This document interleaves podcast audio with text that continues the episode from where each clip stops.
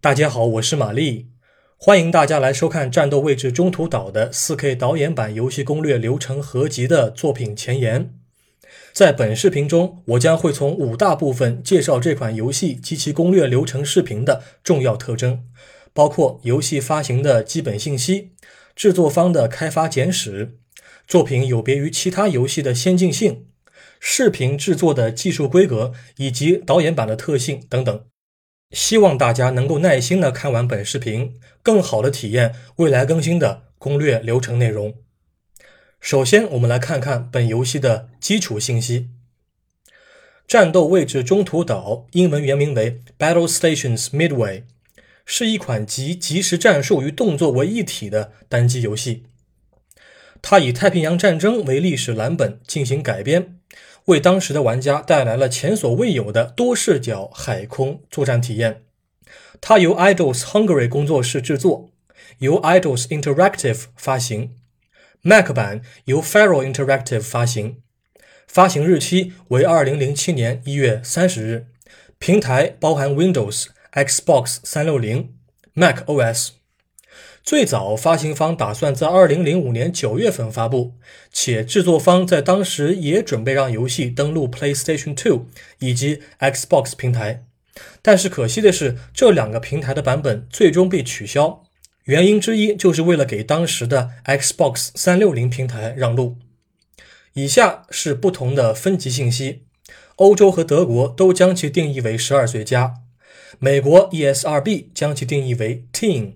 也就是青少年可以适度的游玩。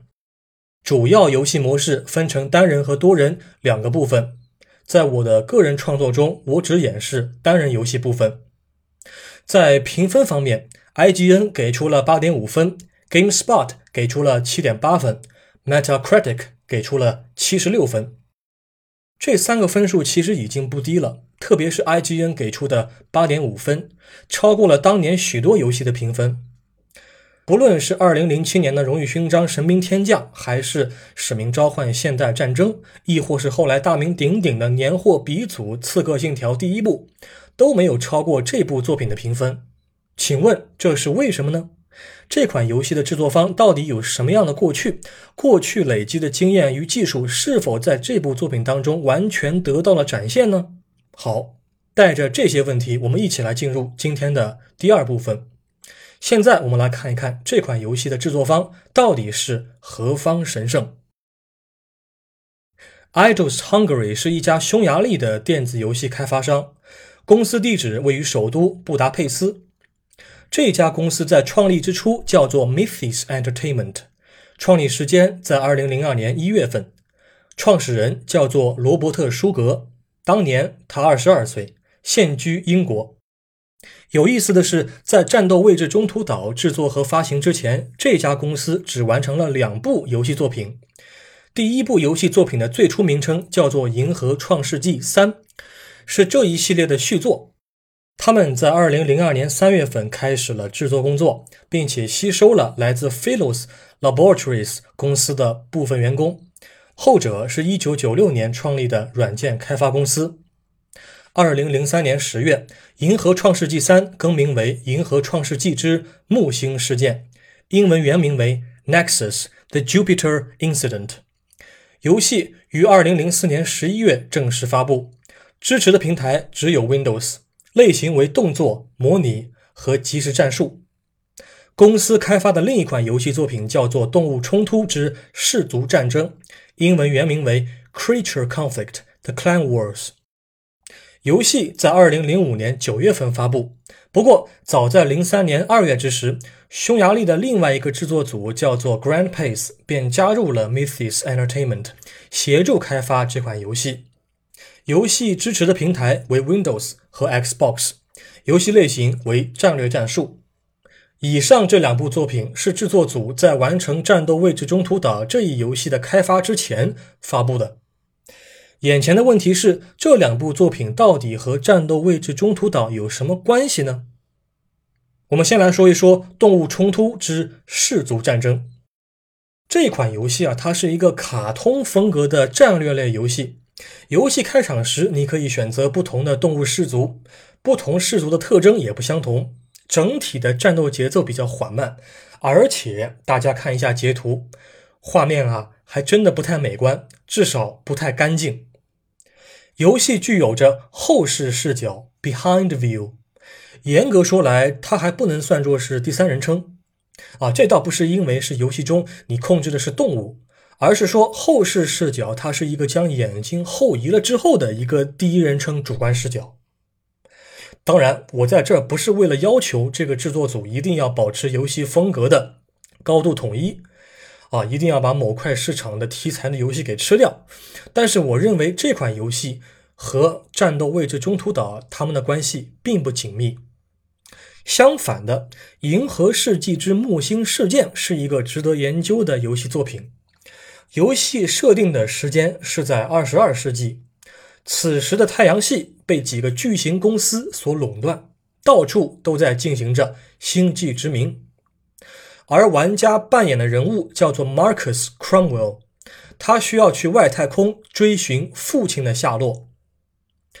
主人公的父亲叫做 Richard Cromwell，是第一位在真空中出生的人类，是诺亚方舟号殖民船的船长。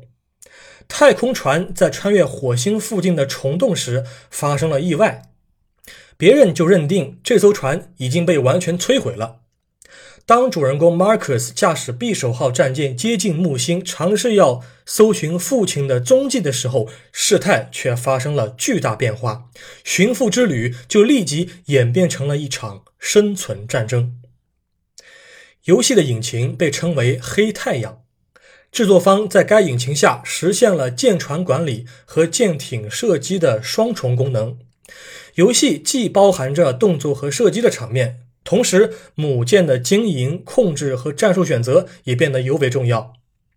横向比较一下，在这款游戏发布的时候，市面上似乎还尚未出现过一款游戏可以在同个引擎下实现第三人称射击和全局视角的转换。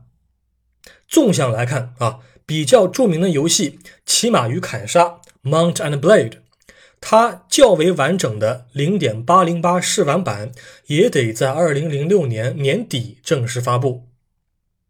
2005年之前发布的《手足兄弟连：进军三菱高地》以及《浴血奋战》，虽然也提供了全局的战术视角，但是其涵盖的战斗规模比较小，而且时间也是凝固的。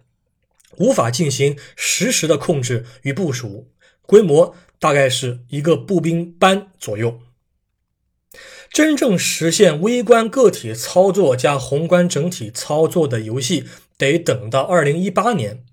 那一年，《自由人游击战争》啊，被认为是《骑马与砍杀》加《武装突击三》的这个合体版，以及《战争号令》（Call to Arms） 才算是较为成熟的多视角作品。但是啊，也只是较为成熟而已。毕竟它还没有说是形成了比较完整的一个战役流程和故事啊，只是说给了一个平台和概念而已。而在二零零七年，《战斗位置中途岛》就通过鼠标中键实现了第一人称和第三人称的视角切换，真正做到了啊第一人称视角，只不过你看不到驾驶员自己而已。那么，在两年之后的战斗位置太平洋当中，你可以看到座舱了。可以说，《银河世纪之木星事件》在游戏设计、编程和视角切换上，已经为下一部作品做好了相应的铺垫。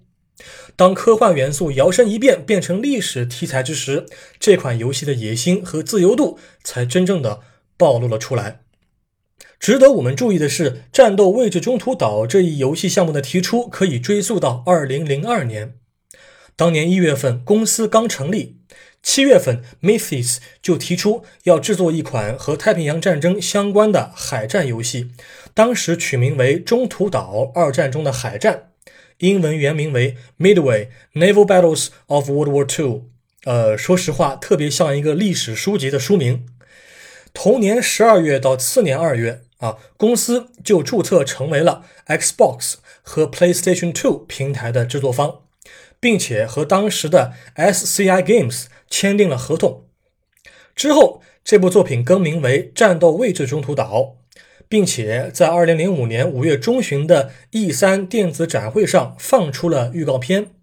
但是它的命运不如其他游戏那样顺利，成品还需要再等待一段时间。在游戏正式发布前，公司制作了《银河创世纪之木星事件》和《动物冲突之氏族战争》这两款游戏。二零零六年，Idols 出手收购了 Mythos Entertainment。本来这款游戏外包给别的公司做，但是项目进度非常的缓慢，于是 Idols Interactive 建立了 Idols Hungary 工作室，核心成员均来自于 Mythos。原发行方 SCI Games 就此淡出公众的视野。同年五月十日，E3 游戏展在美国洛杉矶举行。第二天，有一位作者 Alex，他在 Game Radar Plus 上面发文，他说道：“这款游戏在找到了安全的港湾后，将会重新启程与玩家见面。”文章的标题叫做 “The Tide Turns for Battle Stations Midway”。也正好契合了中途岛海战在太平洋战争中的历史地位。从前一年展会上公布的宣传片来看，当时 SCI 和 Mythos 公司他们的标志都已经放出了。公司设定的游戏发布时间是二零零五年九月，但是零六年的一系列变化不得不使游戏延期发布，角色和名称都有了些许的改变。二零零七年一月三十日，游戏终于发布了。从最初的构想到成品的发布，公司足足走过了四年半的时间。这其中，公司还制作了另外一款游戏，叫做《联合特遣队 （Joint Task Force）》，并于二零零六年九月十二日发布。这款游戏偏向于传统的即时战略视角，但是单位控制比较细化，主线战役就包含了五个。地域跨度也比较大，玩家好评不断。不过，这部作品应该是制作方技术成熟之后的制作成果，《战斗位置中途岛》也是成果之一。这两者之间没有前后的因果联系。好了，在梳理完制作方的简史之后，我们现在请大家啊，把目光拉回到当前这款游戏，我来介绍一下本作的主体内容。从游玩方式来说，本作分成单人游戏和多人游戏两大部分。如果你是 Xbox 三六零的用户，你还可以在 Microsoft 微软的官方商店当中购买额外的艾奥瓦任务扩展包。扩展包包含了一张多人游戏地图——西部沿海战，一个单人游戏挑战任务——空袭楚克环礁，也就是冰雹行动。还有五个新的作战单位，他们分别是战列舰艾奥瓦号、驱逐舰导风号、迷你潜艇假标的、P 三八闪电战斗机、月光夜间战斗机。游戏本体的单人游戏部分包含三大单元，分别是海军学院、美军战役和挑战任务。海军学院包含了十一个教程任务。目的在于让玩家熟悉新式和复杂的操作。美军战役也包含了十一个任务，从最初的偷袭珍珠港到中途岛海战的胜利，玩家需要扮演海军军官 Henry Walker 以及王牌飞行员 Donald Locklear，指挥舰艇和驾驶战机在太平洋上抵挡日方的进攻。挑战任务也包含了十一个不同种类的脚本。可以控制美日双方的舰艇和战机。那么，关于多人游戏部分，我就不做介绍了。我们现在进入今天最为关键的一个章节，说一说我制作的《战斗位置中途岛》4K 导演版到底和原版有什么样的不同。